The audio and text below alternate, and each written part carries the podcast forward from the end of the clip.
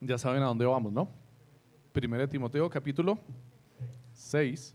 Vamos a leer versos del 3 al 10.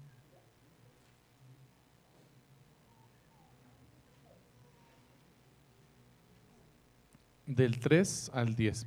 Primera carta a Timoteo desde el capítulo 6. Listo, mis amados hermanos. Dice así la santa palabra del Señor. Leo para todos ustedes en la nueva Biblia de las Américas.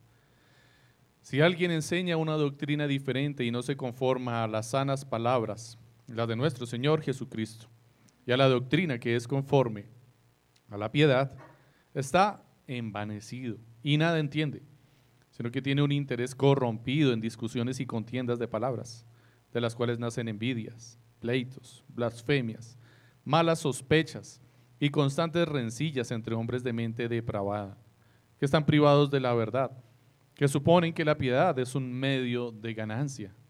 Pero la piedad, en efecto, es un medio de gran ganancia cuando va acompañada de contentamiento. Porque nada hemos traído al mundo, así que nada podemos sacar de él.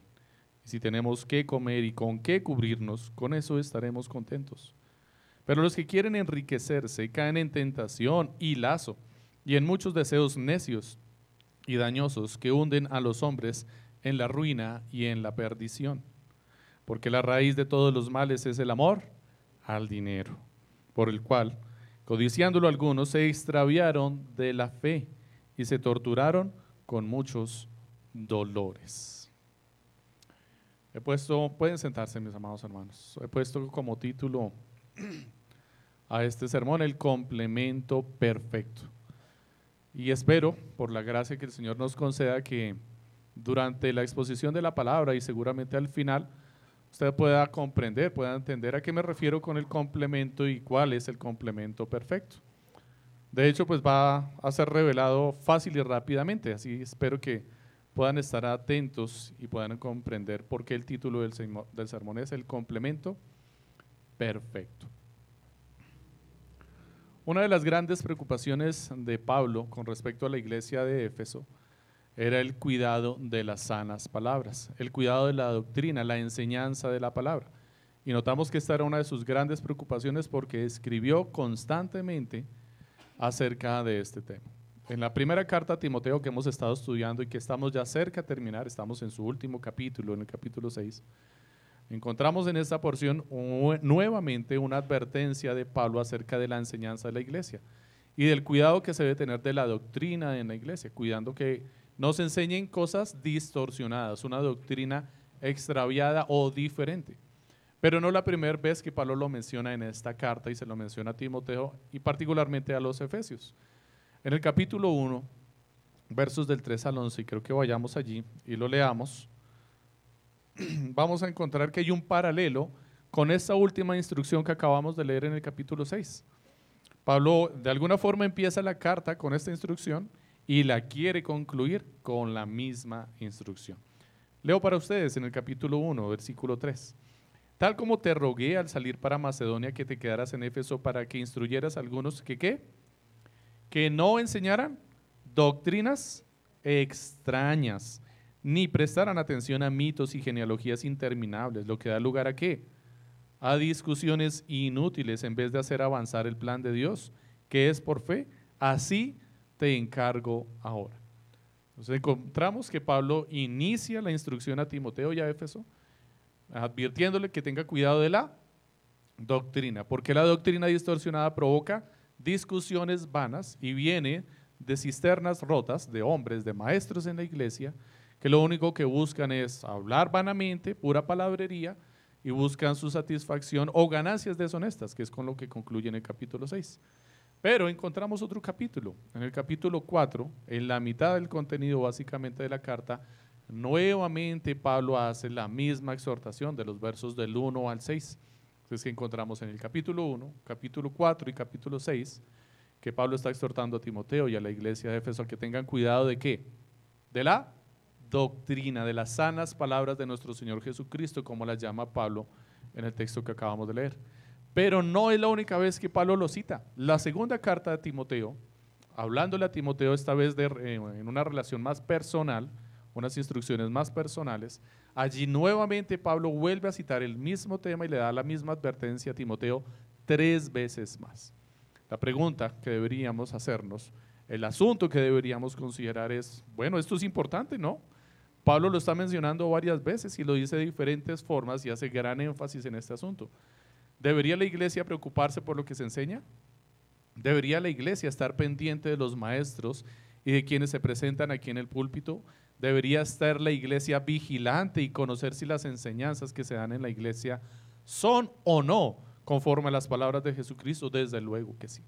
Deberíamos nosotros ser todos diligentes, deberíamos tener conocimiento de la palabra para que pudiéramos evaluar lo que se expone aquí enfrente, para que podamos evaluar el consejo que me está dando mi hermano al final del servicio, para que podamos evaluar si me está hablando conforme a las sanas palabras de Jesucristo o me está dando su opinión y está levantando su opinión tal vez al nivel de la palabra del Señor, o tal vez la quiera levantar más y quiere decir es que es así, cuando solamente está dando su propia opinión. Porque precisamente eso era lo que estaba pasando aquí y había pasado de tal forma que Pablo tiene la necesidad de repetir esto seis veces al líder de la iglesia en Efesios para que tenga cuidado de lo que se está enseñando en la iglesia. Perdón. La iglesia no puede entonces asumir una actitud diferente a tener prevención y cuidado con lo que se enseña en la iglesia. Debemos estar diligentes, debemos cuidar continuamente lo que se está enseñando. De lo contrario, la iglesia terminará atendiendo a enseñanzas distorsionadas, tal vez muy parecidas a la piedad, muy cercanas a las verdaderas palabras, disfrazadas y camufladas, como las sectas, pero a la final encontramos que Pablo dice que la iglesia terminará extraviándose, se terminará desviando del camino y terminará en otro lugar. Ciertamente es fácil extraviarse. Cuando en medio de una vida llena de problemas e incertidumbres, encuentras un letrero de desviación que dice camino a la felicidad, seguramente lo vas a tomar. Imagínate que vas conduciendo por una carretera destapada, terrible, con muchos bar, baches, estás en la oscuridad, estás medio perdido, apenas atientas, tratas de suponer en dónde estás y crees que vas por el camino correcto y encuentras un camino de desviación que te dice camino a la felicidad. Seguramente sin pensarlo lo vas a tomar. Y dices, bueno, no sé dónde es la felicidad, pero seguramente es mejor que por donde estoy en este momento, así es que, ah, pues, por allá vamos. Y ese es el problema cuando no sabemos para dónde no vamos, cuando no estamos atentos y diligentes a las sanas enseñanzas de la palabra, a la instrucción que nos guía por el camino correcto, que se nos presenta algo con apariencia de piedad, algo que aparenta traer satisfacción a nuestras vidas y que no pinta mal la vaina y simplemente lo tomamos.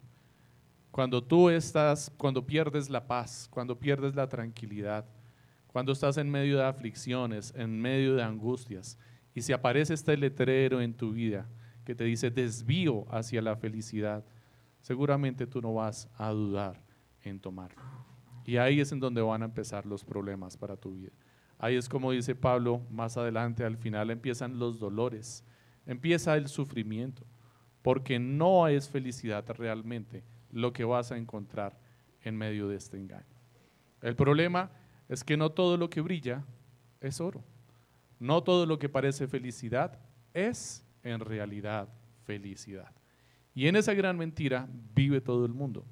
Y lamentablemente a veces la iglesia también cae en esa mentira terminamos viviendo una apariencia de piedad acompañada con aparente fruto de contentamiento, pero en realidad terminamos viviendo una vida de codicia. Y quiero que preste atención muy bien a las palabras que utilicé. Ya hemos hablado de piedad, contentamiento y codicia. ¿Quieres saber entonces, mi amado hermano, mi querido amigo que nos acompañas hoy por primera vez, quienes nos han estado acompañando regularmente? ¿Quieres saber pues en dónde está el verdadero contentamiento? ¿Quieres reconocer la falsa felicidad para no andar tras ella? Para que sepas cuál es el camino que realmente debes tomar. Pues esas dos cosas serán las que veremos hoy. El complemento perfecto, la joya que embellece el rostro de la mujer y hace atractivos a los hombres. ¿Cuál es esa joya? Es el contentamiento, el contentamiento. Porque el corazón alegre, dice la palabra, hermosea el rostro. Dice primera de Pedro, capítulo 3, versos del 3 al 4. Vuestro atavío no sea el externo de peinados ostentosos, de adornos de oro o de vestidos lujosos, sino el interno, el del corazón, el en el incorruptible adorno de un espíritu afable y apacible, que es de grande estima delante de Dios. Pablo habla del mismo tema en la misma carta en Timoteo, en el capítulo 2, versos 9 y 10 dicen, Asimismo, que las mujeres se atavíen de ropa decorosa, con pudor y modestia, no con peinado ostentoso, ni oro, ni perlas, ni vestidos costosos, sino con buenas obras, como corresponde a quienes? A mujeres que hacen qué? Que practican la piedad. Esta piedad tan indispensable y tan importante para nuestras vidas. Palabra fundamental en la carta de Pablo. Aparece 11 veces en este escrito a Timoteo. De esas 11 veces aparece regada en varios temas en toda la carta, pero la vamos a encontrar cuatro veces junta en este texto que acabamos de leer en el capítulo 6, de los versículos 3 al 10. Cuatro veces aparece la palabra piedad allí. Algo tiene Pablo en mente con respecto a la piedad y al cuidado de la doctrina en la iglesia. Están, están relacionadas, intrínsecamente unidas. La piedad está muy relacionada con el cuidado de la palabra y también con esa joya que hermosea nuestro rostro. ¿Qué es cuál? El contentamiento. ¿Cuáles son los dos temas entonces que veremos hoy? Veremos entonces qué es lo que Pablo habla acerca de la piedad y su fruto, que está ligado a ella, que no lo podemos quitar, es la joya de este vestido.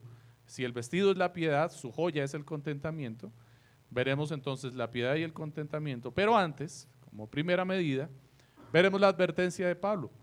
Y no es contra la impiedad, sino una falsa piedad más bien, que ciertamente es impiedad pero no es lo opuesto, porque Pablo está haciendo una advertencia aquí con algo que parece piedad.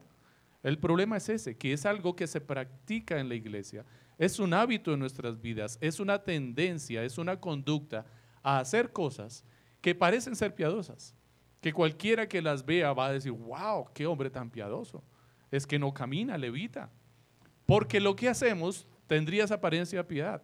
Y Pablo quiere advertir, no es piedad. Tengan cuidado. Parece mucho piedad, pero no lo es. Termina siendo impiedad, pero porque terminan negando la obra de Cristo para poder poner en práctica sus propias obras.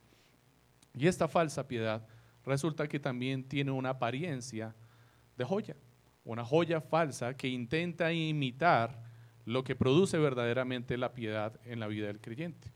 Si la piedad produce contentamiento en la vida del creyente, la falsa piedad produce codicia. Es lo que Pablo nos está diciendo. Y esos serán los dos temas que veremos. La falsa piedad y la codicia, la piedad y el contentamiento. La falsa piedad y la codicia.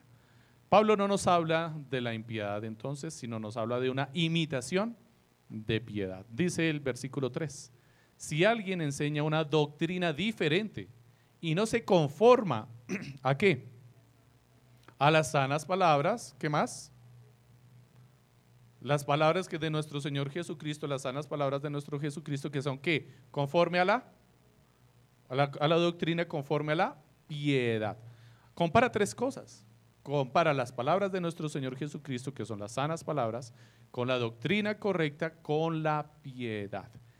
¿Qué es la piedad? La piedad es la enseñanza de nuestro Señor Jesucristo. Esa es la piedad. Y nos está diciendo que si alguien no se conforma, es decir, no se moldea, no se acopla, no se amolda a ese diseño de la piedad, está enseñando entonces una doctrina errada y está aparentando de piedad. Recuerden, mis amados hermanos, que estamos hablando de maestros en medio de la iglesia. La advertencia que Pablo le está haciendo a Timoteo es allí. Si alguien enseña doctrina, o sea, que está diciéndole a Timoteo, vigile a los maestros de la iglesia porque ellos son los que enseñan la doctrina.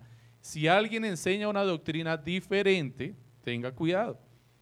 Llámelos a la atención. Así es que tenemos que considerar nuevamente el tema de los falsos maestros en la iglesia que se desviaron de la verdad y enseñan eh, en la iglesia una aparente piedad. Estos, Pablo decía anteriormente en el capítulo 4, versículo 3, prohibirán casarse y mandarán abstenerse de alimentos que Dios creó para que participaran de ellos con acción de gracias. ¿Qué están haciendo? Apariencia de piedad. Están prohibiendo el matrimonio porque dicen, pues caramba, el matrimonio no es piadoso, es más piadoso estar soltero. No tiene más apariencia de piedad la soltería que casarse. Pablo nos indica que los que se casan, se casan ¿por qué? Dice, cásese porque si no se casa se va a consumir de pasión. Está diciendo entonces que el que se casa es porque tiene pasión. Busca intimidad, si es que, pues para que no peque, cásese. Y si alguien dice, no, pues yo no necesito casarme, yo soltero estoy bien, yo aguanto. ¿Qué está presumiendo? De piedad está diciendo, yo no tengo que lidiar con esas mundanalidades, yo soy un hombre santo, yo no necesito el matrimonio, yo solito estoy bien. Está aparentando de piedad. Y el Señor nos dice claramente en la palabra que esto no es piedad, no es piadoso, porque finalmente terminará cayendo y si se levantó como líder, no solamente va a caer él, sino que va a caer toda la comunidad que le estaba siguiendo porque no va a poder lidiar con su corazón. Su corazón va a arder de pasión, su cuerpo y su carne arderán de pasión. Tarde o temprano, inevitablemente caerá y será grande su ruina. Dice que se mandan o estos hombres ordenan que se eh, prohíban comer ciertos alimentos, porque ciertamente también parece ser más piadoso que comamos vegetales a que comamos carnes, que tomemos en nuestros alimentos agua a beber vino. Si vemos a alguien que bebe agua, como ocurría dentro del contexto que citábamos, parece ser más piadoso que el que se está tomando vino. El que está tomando vino fácilmente se puede decir de él, mírelo, no puede soltar la botella. Y constantemente está tomando vino. Y aparentemente es más piadoso beber el agua, pero ¿es realmente eso lo que está pasando en tu corazón? ¿Es realmente piedad? ¿Cuáles son las motivaciones que te están llevando a hacerlo? Pablo nos está llevando a reflexionar entonces en juzgar correctamente la piedad y no confundirla con una apariencia de piedad. Estos hombres, dice Pablo, están llenos de vanidad en sus corazones. Están tan llenos de vanidad en sus corazones que han sobrepasado a Jesús y a sus enseñanzas. Consideran la palabra del Señor como un texto de primaria. Vamos a ir a las escrituras para la palabra del Señor. Está bien la enseñanza, bien, pero les tengo ahora una enseñanza mejor. Escuchen mi opinión. Y empiezan a hablar en su propio nombre, menospreciando al Señor y a su palabra. Jesucristo sí, Jesús está bien para enseñar, pero tengo una revelación para ustedes, un mayor conocimiento. Tengo lo superior para ustedes. Vamos a la universidad. Escuchen lo que tengo por enseñarles. Esto es vanidad. Esto es lo que hacen estos hombres cerrados de entendimiento, dice Pablo necios que solamente buscan enaltecerse a sí mismos. Consideran que el Señor Jesús, su enseñanza, las palabras sanas de las que está hablando Pablo aquí, son poca cosa al lado de lo que Él tiene que decir. Y pretende que la iglesia, la comunidad que está allí, siga sus enseñanzas y sus palabras antes que seguir al Señor Jesucristo. Aunque tengan el título de maestros de la ley, como Pablo los llamó en el capítulo 1, la verdad es que nada saben y deliran, dice Pablo. Tienen delirios de grandeza, se creen superiores a Jesucristo. Sus enseñanzas crean discordias y divisiones en la iglesia y aún entre los cristianos. Si fueran piadosos realmente, ¿cuál sería el fruto de esa piedad? El contentamiento. Pero no ocurre cuando estos hombres, hablan, enseñan, más bien tienen discusiones con quienes les están escuchando. Continuamente los vemos en internet están escribiendo mensajes y forman peleas y grandes controversias. ¿Y qué quedó al final de la controversia? La iglesia cristiana dividida, un grupo, una congregación dividida, porque no son prudentes en su hablar y solamente buscan ganar una batalla. Buscan el triunfo en una contienda de palabras, es lo único que les interesa. ¿Qué queda de esta contienda de palabras? Divisiones, enemistades, blasfemias, sospechas e engaños, menciona Pablo. Describe todas estas características. Pero la palabra de paz, dice el Señor, se siembra en paz. Se siembra en paz. No es así como corresponde a alguien que practica la piedad. Sus discusiones, en medio de las cuales procuran salir triunfantes, autosatisfechos y convencidos de su propia verdad, terminan humillando a quienes perdieron en medio de su discusión y estas personas que perdieron terminan como resentidas en su corazón y empiezan a mirar con malos ojos a esa parte de la iglesia. La iglesia se divide entonces y se forman bandos, ¿no? Entonces, el que presume de conocimiento y ganó la discusión, y se forma un grupo de personas que le siguen, y el que perdió y no está de acuerdo con lo que se enseñó, se forma con otro grupo de personas. Y llegan el otro domingo a la iglesia y se cruzan y se encuentran y lo ven allá hablando con otros. Y cuando está allá el otro escuchando, mirando y dice, allá están, míralos, están hablando de mí. Yo sé que están hablando de mí. Y empiezan las sospechas, dice Pablo. Empieza la iglesia a formar murmuraciones, rumores, enemistad. Se empieza a poner animosidad en medio de la congregación. La congregación no se encuentra unida y participarán de la mesa del Señor en esas condiciones, pues lo harán. Lamentablemente lo harán. Vendrán a la mesa del Señor así, sin haber solucionado sus asuntos anteriormente. No dice la palabra antes de traer tu ofrenda delante del Señor, si tienes un problema con tu hermano, ve y ponte a cuentas con él. Pero presenta sus ofrendas con una conciencia tranquila. Claro, no les acusa porque ya la han cauterizado. Su conciencia ha sido consumida en el pecado. Tenemos murmuraciones, difamaciones, blasfemias, acusaciones acerca de lo que se hizo o no se hizo, sospechas, malos entendidos, suposiciones. La iglesia termina convertida en un campo de batalla. Después de estas contiendas teológicas, o más bien contiendas de opiniones, solo queda una iglesia dividida. Contentamiento es lo que no hay en este lugar. El contentamiento no se ve por ninguna parte, ni en el partido de los que ganaron, ni en el partido de los perdedores. El fruto y a la vez la semilla de esta falsa piedad es la codicia. Siempre se está buscando ganar, siempre se está buscando tener para sí mismo, satisfacción para sí mismo. El deseo de tener, de ganar, de alcanzar, de obtener lo que otros presumen, avaricia. Judas amaba el dinero y traicionó a su Señor. Y después, dice Pablo, en dolorosa desesperación, se quitó la vida. Como dice el verso 10, por la codicia algunos se extravían de la fe y terminan atormentados y con muchos dolores. ¿No lo leímos así en el verso 10? ¿No está pensando seguramente Pablo en Judas, quien por la codicia Tuvo felicidad mientras recibió las monedas, pero después su corazón fue perseguido de muchos dolores y atormentado. Finalmente terminó en la muerte. La persona que codicia riquezas generalmente también anhela honor, popularidad, poder, comodidad, satisfacción de los deseos de la carne, etc. Todo brota de la misma raíz, el egoísmo, la codicia, la ambición. Egoísmo es la engañosa idea que te hace creer que cuanto más obtengas para ti, más satisfecho estarás.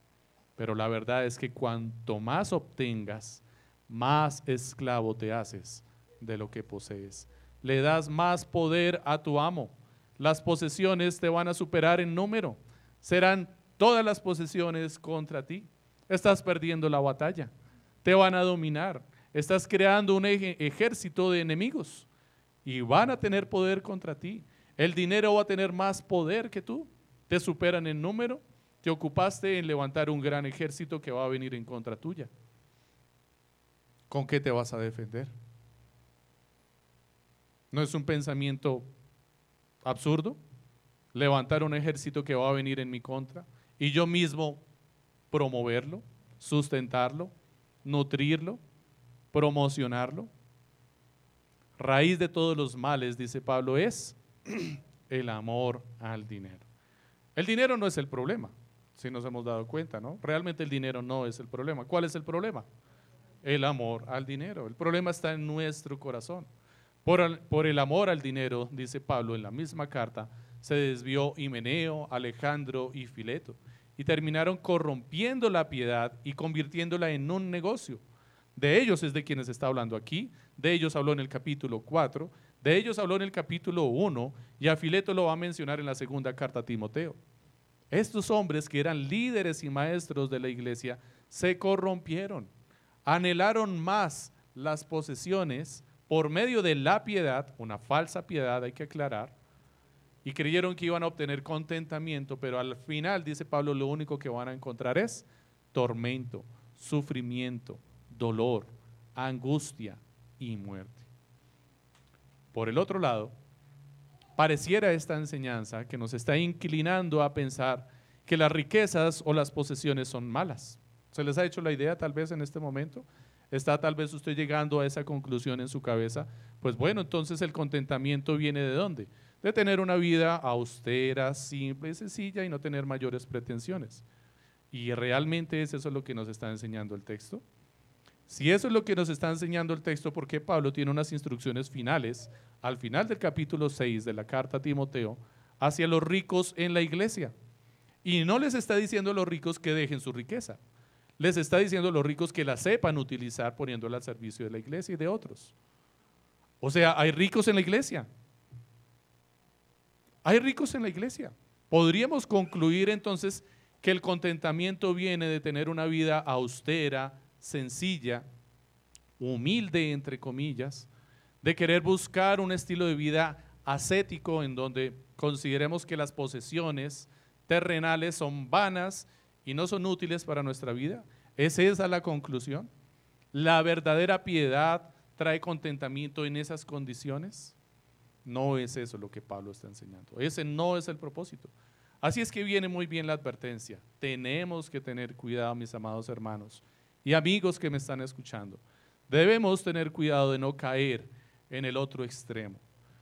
Tenemos mucho deseo de salir de este camino de afán y de ansiedad en el que nos trae el mundo y tomamos tanto impulso que salimos de un lado de la brecha y caemos al otro lado del camino. Y el camino queda en la mitad y nos pasamos de un lado para el otro. Salimos entonces de la codicia, de la avaricia, de querer obtener muchas posesiones y caemos al lado de la austeridad completa. Ya no queremos esforzarnos y no queremos trabajar. Y este es un llamado para los jóvenes, para los varones en particular, porque ciertamente se está promoviendo esa idea en medio del mundo, en medio de las iglesias. No es difícil encontrar jóvenes en la iglesia que no tienen esfuerzo, deseo o ganas de trabajar. ¿Para qué, pastor, si yo quiero ser misionero? Quiero tener una vida descomplicada, o sea, humildad sobre todo, ¿no? La mochila al hombro y ir por el mundo y predicar el Evangelio. Bien, eso es lo que yo busco, pastor. Tranquilidad, yo no quiero enredarme en el mundo con riquezas y esas banalidades. No, pastor, yo quiero es ir a predicar el Evangelio. ¿Y piensas casarte? Claro, pastor, yo quiero casarme. De hecho, espero que en una de las misiones encuentre a mi prometida. ¿Y cómo la vas a mantener? ¿Cómo vas a cuidar de ella? ¿Cómo la vas a sustentar? Si el Señor les concede hijos, ¿cómo vas a cuidar de esos hijos? ¿Cómo vas a poder ayudar a los hermanos de la iglesia que tienen necesidad si lo único que tienes es una mochila? ¿Has pensado en eso? ¿Realmente lo que tú estás buscando es piedad? ¿O más bien es una apariencia de piedad? En la cual te estás refugiando para esconder el verdadero pecado, que es pereza, mediocridad. No quieres esforzarte, no quieres trabajar. Bien se hace en la iglesia cuando algún joven se acerca a la iglesia y dice, pastor, yo quisiera ser pastor, quisiera ser misionero. Bueno, ¿y tus estudios? ¿Ya terminaste la universidad? No, pastor, yo quiero dejar todo por venir a la iglesia a servir al Señor. Termina tus estudios, a ver cómo vas a sostener a tu familia mientras se levanta una iglesia. ¿Cómo te vas a cuidar? Por lo menos dime que estás trabajando en algo, en qué estás trabajando. No, pastor, yo quiero dejar mi trabajo para dedicarme a la iglesia. ¿Es eso coherente? ¿Es eso lo que está enseñando Pablo? Eso corresponde a las sanas palabras que está mencionando Pablo aquí con respecto a la enseñanza de nuestro Señor Jesucristo. Una falsa idea de gnosticismo se está filtrando aquí en este momento, en donde estaba hablándole Pablo a Timoteo. Y persiste hasta estos tiempos. Esa idea gnóstica que nos dice que hay una mayor, un mayor conocimiento, una mayor revelación, Hay una mayor iluminación y para poder obtener esa iluminación es necesario desprenderse de todo lo material, porque todo lo material está corrompido, es vano, es perecedero. Y muy bien citarían la palabra ahí, ¿no? Desnudo salí del vientre de mi madre y desnudo volveré a ella. Y suena bonito. Un texto fuera de su contexto. ¿Realmente son así las cosas? Una idea gnóstica filtrándose en medio de la iglesia. Conformismo. Hombres que se están formando conformistas. Voltea a mirar a la iglesia, mi hermano. Voltea a mirar afuera al mundo.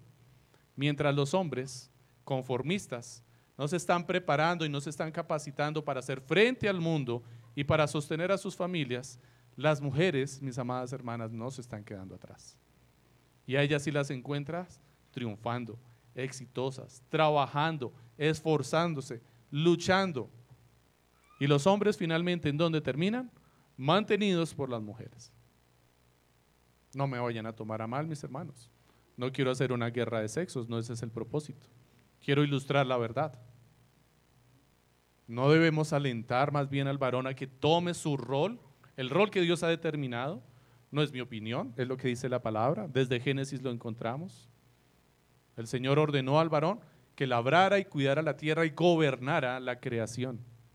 Ejerciera dominio sobre ella, la cuidara, la explotara, aprovechara los recursos que están en ella. El pastor Andrés nos enseñaba en la escuela dominical, ahora no, eso. El Señor nos ha provisto dones y talentos para ponerlos al servicio del Señor y la extensión del reino y su evangelio, pero nosotros decimos, no, pereza. Así nomás, o sea, con estos cinco pasajes que me sé de memoria, con eso ya tenemos, ya puedo ser pastor, ya la hice y queremos evadirnos de nuestras responsabilidades. El amor al dinero es raíz de muchos males, es lo que dice Pablo. El problema está en nuestro corazón, un problema de desvío en nuestro corazón con respecto a la definición de la piedad. Preferimos vivir en una aparente piedad que lo que realmente es piedad, porque lo piadoso demanda de ti trabajo y esfuerzo. Puedes estar confundiendo esa falsa piedad, esa apariencia de piedad, con pereza, con mediocridad, con falta de dominio propio, con desorden en tu propia vida. Muchos monjes que se dieron una vida llena de privaciones, creyendo que así serían más piadosos, terminaron encontrándose en la soledad de sus habitaciones que el pecado no estaba fuera en el mundo, que el pecado no estaba en las cosas materiales, que el pecado estaba en su corazón. Y allí en la intimidad de sus habitaciones se estrellaron con el pecado. Apariencia de piedad, apariencia de piedad. Podrás imitar el vestido de la piedad delante de muchos incautos, pero la codicia nunca brillará como la joya del contentamiento. El fruto que dará tu apariencia de piedad, el vestido que tú llevas portando, aparentando la piedad, quedará en evidencia cuando se vea que tu joya no resplandece como el contentamiento. Cuando se vea que tus dientes no resplandecen, que no sonríes, que no estás contento. El que viste la verdadera piedad siempre resplandece por el gozo de su salvación. Y esto nos lleva a hablar de lo que sí es la piedad y de lo que sí es el contentamiento. Pablo ya describió la piedad en el capítulo 3, en el versículo 16. Dice así, indiscutiblemente grande es el misterio de la piedad. Él fue manifestado en la carne, vindicado en el espíritu, contemplado por los ángeles, proclamado entre las naciones, creído en el mundo y recibido arriba en gloria. ¿De quién está hablando? De Jesucristo. ¿Cuál es el misterio de la piedad? Pues no es ningún misterio. El misterio de la piedad es que la piedad es Jesucristo. Ese es el misterio de la piedad, que la piedad es Jesucristo. ¿Quieres vestirte de piedad? ¿Qué dice Pablo a los Efesios? En la carta a los Efesios. ¿Revístete de qué? De Cristo. ¿No te pide Pablo en la carta a los Efesios que te pongas la armadura del Señor? ¿Cuál es esa armadura? Es Cristo. Revístete de Cristo, esa es la piedad. Si estás revestido de Cristo, será inevitable que tengas contentamiento en tu vida Si no hay contentamiento en tu vida y dices ser piadoso, no eres un piadoso. Aparentas ser piadoso. El piadoso no discute con sus palabras, sino que siembra en paz las palabras de Cristo. El piadoso se reconoce porque siempre porta la joya preciosa que lo distingue y lo identifique, lo identifica el contentamiento. Dice el versículo 6. Pero la piedad en efecto es un medio de gran ganancia cuando va acompañada de contentamiento. Lo leo nuevamente. La piedad, en efecto, es un medio de gran ganancia cuando va acompañada de contentamiento. Este verso no quiere decir que cuando la piedad no está acompañada de contentamiento, entonces no es un medio de gran ganancia. Es decir, que si no hay contentamiento en tu piedad, pues no estás obteniendo nada.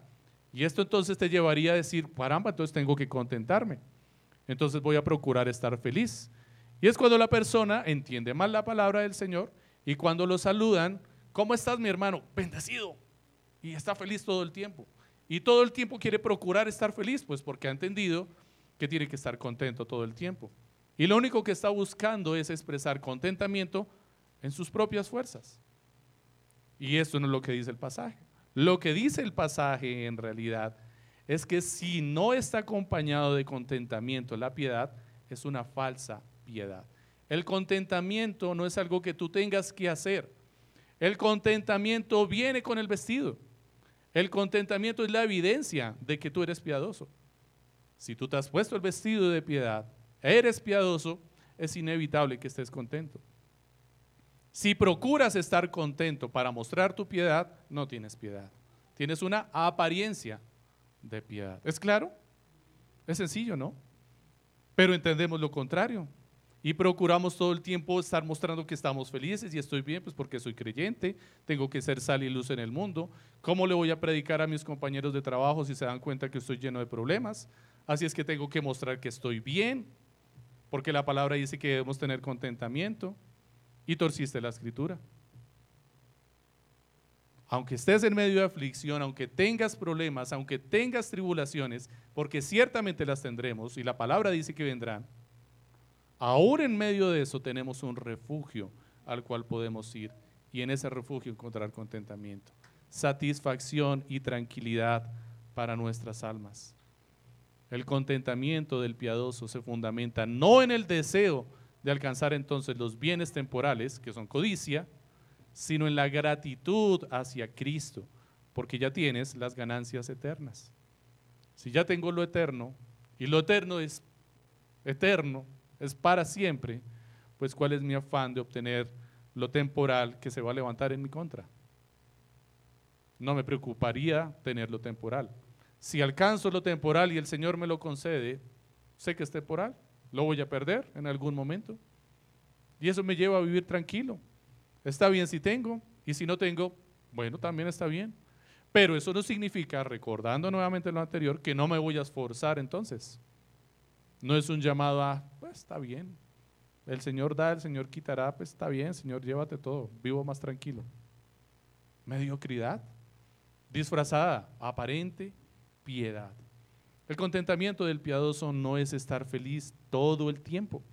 Nuestro contentamiento es que aunque tengamos aflicciones, siempre tenemos lo que dice Proverbios 18:10. El nombre del Señor es torre fuerte. A ella corre el justo y será salvo, estará a salvo. ¿Por qué habría de correr alguien a una torre para estar a salvo? Porque lo están persiguiendo, porque tiene problemas, necesita refugio, necesita protección. Tenemos contentamiento, sí, pero también tenemos persecución. Pero el contentamiento que tengo es que aunque me persigan, tengo un lugar a donde llegar. Y a ese lugar no hay nada que lo derribe, no hay nada que le destruya. Si te refugias en Cristo, podrán caer a tu derecha mil y a tu izquierda diez mil y estarás bien. Y aún si lograran quitar tu vida, no podrán quitar tu eternidad, la que el Señor te ha concedido en la salvación. ¿Podrán quitarte acaso lo que estás atesorando en el cielo? ¿Los tesoros eternos? Nadie te los podrá quitar. Aún así el Señor nos da razones para estar contentos en medio de este mundo caído y hostil contra nosotros, contra los creyentes. Tenemos razones para estar contentos. Tenemos un refugio fuerte.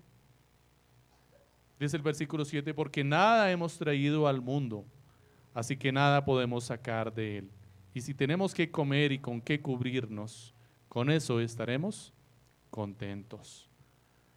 La frase que se utiliza aquí con sus dos términos, comida y techo, o comida y abrigo, cubrirnos, es un hebraísmo para significar todo lo necesario para la vida. Es una expresión hebrea como la que se utiliza para definir el cosmos o el universo, que en el lenguaje judío se definía como, con la expresión los cielos y la tierra. Cuando ellos utilizaban la expresión los cielos y la tierra, ¿qué querían decir? Todo, todo, lo que para nosotros es el universo.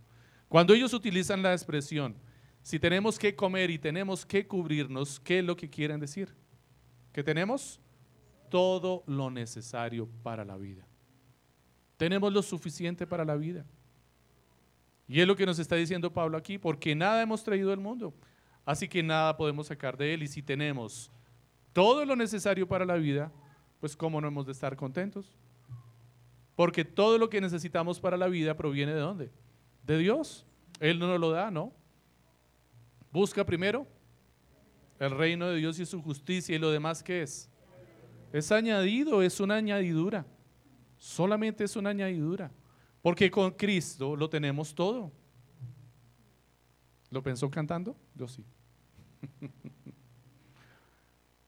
Dice un cuento, una historia inventada, ficticia.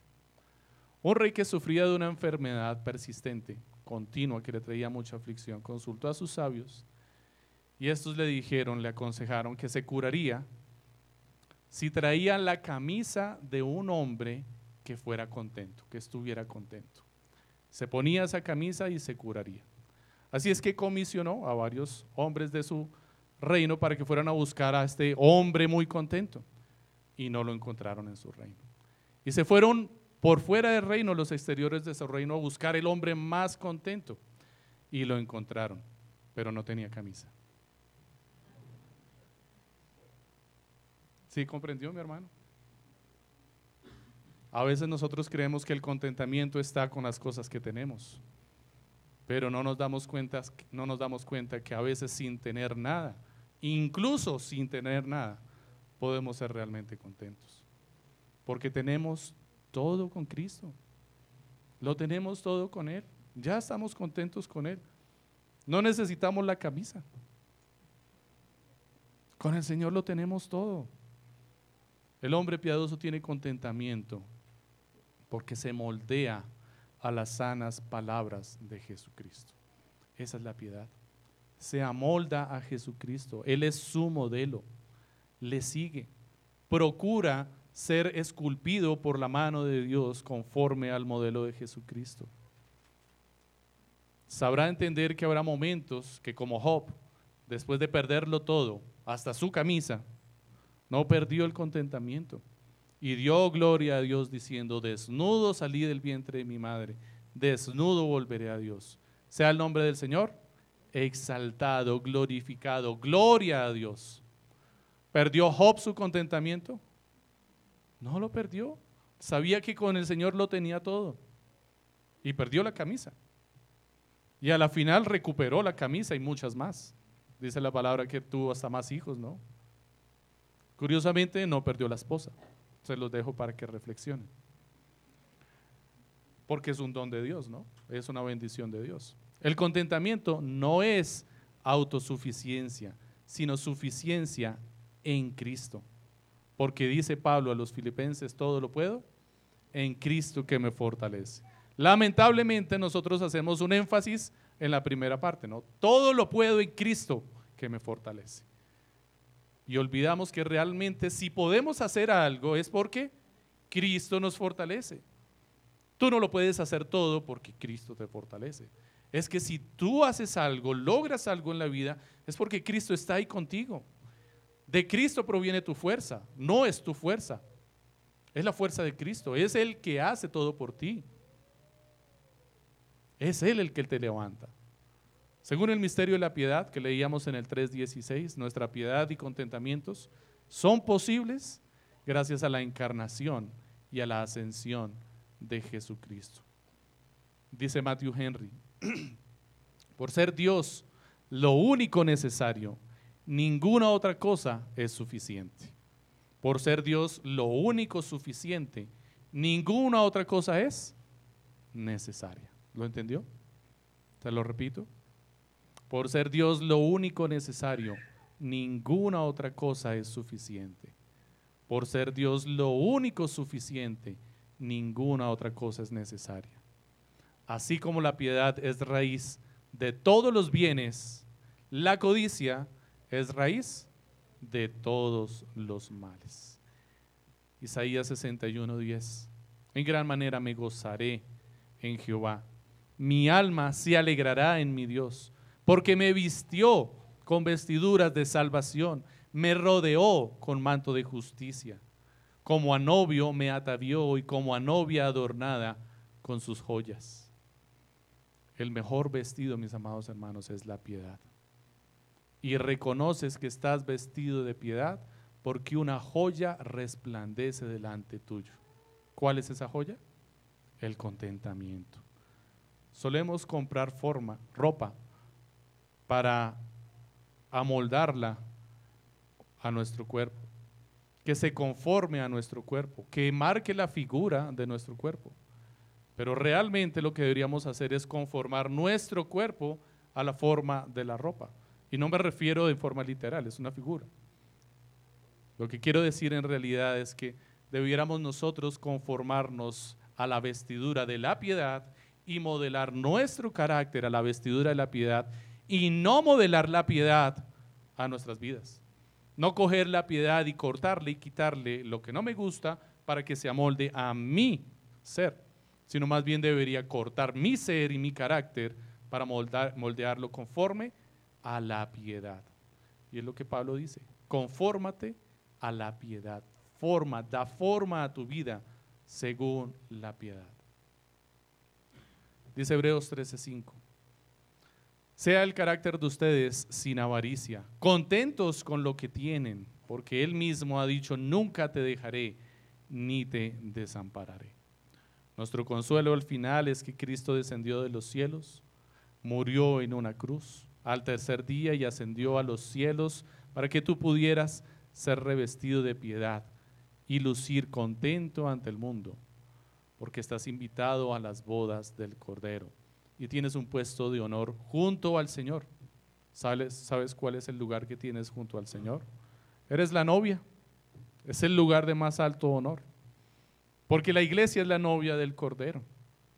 Como alguien dijo, un piadoso es todo aquel que facilita la creencia en Dios.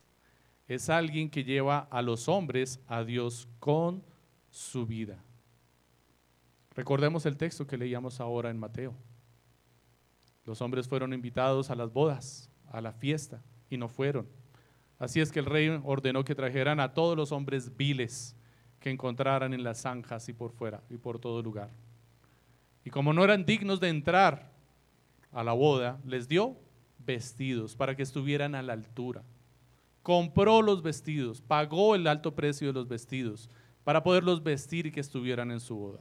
Y cuando sale el rey encuentra que hay un hombre que está allí con sus harapos. No quiso vestirse, aunque le estaban regalando el vestido. Entró con sus trapos de inmundicia. Este hombre consideró, pues esto es lo que yo soy, esto es lo que yo pienso, esto así soy yo, pues caramba, no me voy a vestir con las vestiduras de otro. Y quiso entrar y amargar y dañar la fiesta. Quiso imponer su pensamiento, sus palabras, su opinión sobre los demás. En vez de amoldarse, a la piedad, en vez de tomar los vestidos de Cristo. El Señor pagó para que tú puedas vestir de piedad con un alto precio. Y te invitó a sus bodas. ¿Sabes cuánto costó el vestido de la piedad que estás usando? Lo estás usando, ¿verdad? Estás vestido de piedad, ¿cierto?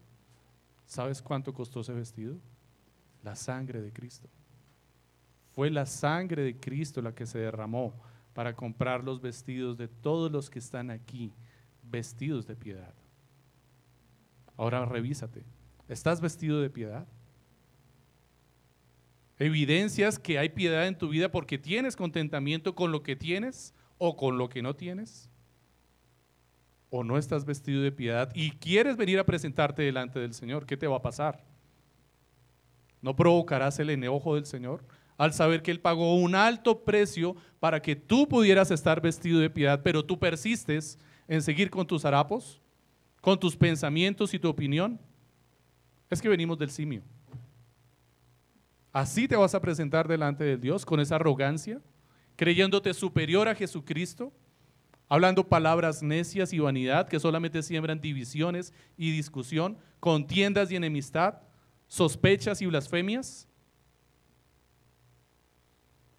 O vas a humillarte, te vas a despojar de tus vestidos y te vas a moldar al vestido de Cristo, al vestido de la piedad. Y vas a decir, lo necesito tengo hambre, necesito protección, necesito un techo, quiero entrar en tu casa, Señor.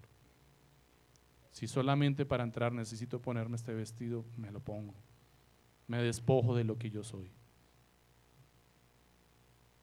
Revisa tus vestidos, mi hermano, ¿de qué estás vestido? ¿Te has vestido de piedad? ¿Portas la joya del contentamiento? Oremos, mis amados hermanos. Señor, gracias te damos por tu santa palabra, porque por ella, Señor, nos desnudas, nos despojas, Señor, de nuestros argumentos, nuestras opiniones y nuestros pensamientos y nos traes delante tuyo, Señor.